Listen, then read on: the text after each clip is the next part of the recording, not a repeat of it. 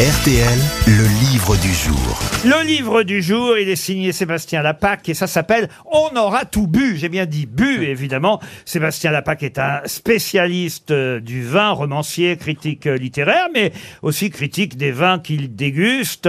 Et justement, dans son livre, on voyage avec lui euh, dans différentes régions, parfois chez dans- au restaurant, parfois chez des cavistes. Et puis, évidemment, il aime les digressions culturelles. Ça nous permet d'apprendre des tas de choses.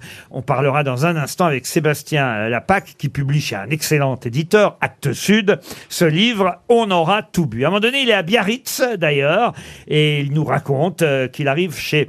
Il nous dira d'ailleurs ce que c'est que précisément une cave à manger. Euh, J'imagine que c'est un caviste où on peut déguster en même temps qu'on boit. Et il va aller dans ce, chez ce caviste à Biarritz, un caviste qui a un nom amusant, et, et là c'est culturel encore, puisque ce caviste porte le nom d'un roman écrit par Gaston Leroux, dont le héros a un cri de guerre célèbre, Fatalitas. Comment s'appelle ce caviste Fantomas Chéri Bibi Chéri Bibi Excellente réponse de Paul Elkarat. Bonjour Sébastien Lapac. Euh, bonjour Laurent, Il- ça me fait plaisir de savoir que Chéri Bibi reste dans les mythologies françaises. Euh, et C'était aussi euh, un catcheur. Un catcheur, hein. Ben oui, Bien sûr. c'est ce que vous écrivez d'ailleurs. Chéri Bibi, ça ne nous rajeunit pas, ça nous renvoie à la France de Charles de Gaulle, aux soirées de catch à la télévision et aux matchs à l'Élysée-Montmartre, commentés par Roger Coudert à l'époque. Ah oui. L'ange blanc, le bourreau de Béthune, toute une époque. Et Chéri Bibi, c'était le nom de Roger Lutteur populaire, toujours habillé en bagnard, qui euh, avait choisi ce déguisement, en quelque sorte, en l'honneur, justement, du héros de Gaston Leroux, le Chéri Bibi du feuilleton, car ça a été un feuilleton, et même d'ailleurs après un feuilleton télévisé. Je crois même qu'il y avait Jean Lefebvre dans cette série euh, à la télévision. Et le cri de Chéri Bibi, vous le rappelez vous aussi dans votre livre, c'est bien Fatalitas, c'est ça? Oui, exactement. Oui. et alors, il y, a des, il y a des cavistes qui ont choisi ce nom pour euh, leur enseigne, si j'ai bien compris. Caviste restaurant euh, à Biarritz, euh, en effet, parce qu'il y a un quartier qui s'appelle euh, Bibi euh, sur les hauteurs de Biarritz. Et, et vous dites que vous adorez aller dans ce genre d'endroit parce qu'on y rencontre justement certains viticulteurs. Oui, oui, j'ai rencontré des viticulteurs espagnols, des Français.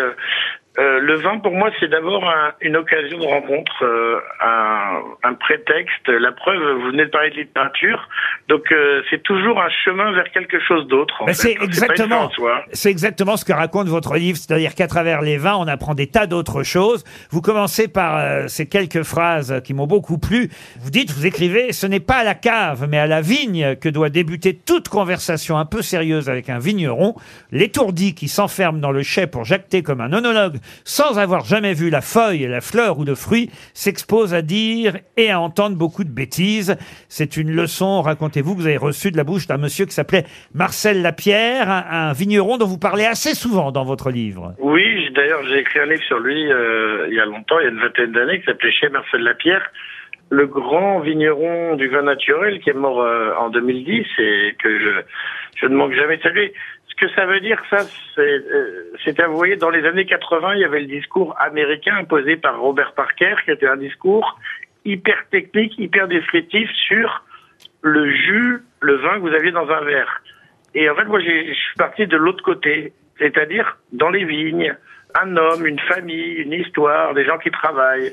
J'ai pris le vin de l'autre côté. Et- d'ailleurs- parfois, des littératures et des poésies. Et d'ailleurs, c'est intéressant parce que vous faites votre mea culpa à propos de cet Américain qui, effectivement, a écrit différentes bibles sur le vin. On va dire, c'est la référence. Il classe, il note les vins. Enfin, il les notait. Je sais pas s'il le fait encore. Robert Parker, apparemment, non, puisque vous dites justement que maintenant qu'il a quasi pris euh, sa retraite, on commence à, à le mettre, euh, à remettre en question, euh, Robert Parker, à se moquer de lui. Et vous, autant euh, vous l'accusiez quand il était en exercice, autant aujourd'hui, vous avez envie de le défendre quelque part. Bah oui, bah j'espère que ça sera pareil. Nous, ferons la même chose, euh, Laurent. C'est-à-dire, vous savez très bien, quand les gens sont à la retraite, on commence à se moquer d'eux. Donc, euh, j'espère que nous aurons l'envie de défendre les gens qui qui ont arrêté leur métier d'écrivain, de vigneron, euh, de journaliste. voilà, je crois que c'est plus de courage de défendre les gens que tout le monde a oublié que de dé- défendre ceux qui sont au plus haut de leur gloire, non? Alors, dans votre livre, il y a un autre passage qui, en tant que Normand, ne pouvait que me faire plaisir. C'est qu'il n'y a pas que le vin, il y a le cidre aussi. Ah, Ah. oui, bien sûr. Il y a Ah beaucoup ouais, de je me sites dans mon disais. livre, d'ailleurs, vous avez vu. Hein Ah, alors là, je suis très très content à vous Bah, expliquer. quand je dis on aura tout bu, ce n'est pas tout bu du vin. Hein. Eh ben non, non, voilà, effectivement, enfin, c'est vrai que de l'eau, c'est moins rigolo, mais le cidre, pour le coup, euh, là, c'est intéressant parce que vous dites, il y a trop peu de restaurants qui ont des vraies cartes de cidre. Ils n'ont parfois, Ah oui, euh, de- parfois ils n'en ont pas du tout, mais parfois même, La il y a, plupart, il y a- c'est que les crêperies. Il y a 15 cidres, euh, alors Ouais. que, alors qu'il y a tellement, tellement de cidres différents. Ah oui, non, vous avez raison de parler de crêperie parce que justement, le cidre n'est pas un produit de crêperie, c'est un produit exceptionnel. Et voilà. Aujourd'hui, il y a, il y, a, il y a un mouvement Elle est de jeunes retournée comme une cidriers et de crêpe, Diamant. d'ailleurs. Et vous avez vu que la personne que je défends en plus est une cidrière, hein, Johanna Cécilion, qui est en Bretagne, pardon. En Normandie, j'ai des très bons amis, hein, comme euh, Cyril Zang, mais qui n'est pas une dame. Mais en tout cas, j'ai- la personne que je place le plus haut dans mon livre est Johanna Cécilion, en Bretagne. Euh, oui, il y a des- une, une génération de jeunes cidriers exceptionnels. Alors comment on choisit un bon cidre sur une carte de cidre? C'est le plus cher. Bah, S'il y en a 15, c'est- plus facile. Les plus chers, dit Non, Pierre mais- Palmade Non, c'est au sommelier de le faire. Je pense que Un aujourd'hui, il y a comme sommelier un, dans une crêperie Mais c'est pas dans une crêperie, on Non, te mais dit. justement, justement, je disais que- justement, je parlais du Ah, je cidre me vois dans les, bien. dans les restaurants étoilés. Je me vois bien chez Keranic à Saint-Malo dire bon bah écoutez alors je vais prendre Non, mais- non, mais- une jambon à au Saint-Malo- fromage. Non, mais- Appe- non, mais- Appelez-moi non, le mais non. sommelier. Ah. Non, mais à, à Saint-Malo, vous allez au Brest Café et vous avez une carte de 30 cidres et vous demandez la sommelière et vous verrez qu'elle vous proposera Et le tac. cidre de votre choix. Et voilà diamant. Et voilà. Oui, poser une alors à question Brest, dans un, dans, dans un resto qui s'appelle Braise. Excusez-moi. Je pourrais vous poser une question, s'il vous Mais plaît bien sûr, Oui, il y a une bien folie. sûr. Est-ce que ça existe, le cidre sans alcool? Bah, ça s'appelle le jus de pomme. Hein.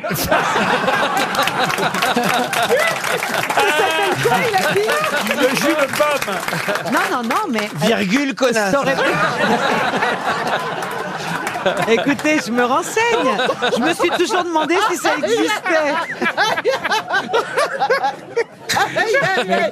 J'aime le rappeler, mais moi j'ai été à chaque fois personne ne me croit quand je dis ça, mais c'est la vérité. J'ai- J'ai été élevé au cidre, moi. hein. J'ai- Mais élevé, ça veut dire pas quand même depuis votre plus jeune âge. pas au biberon, non.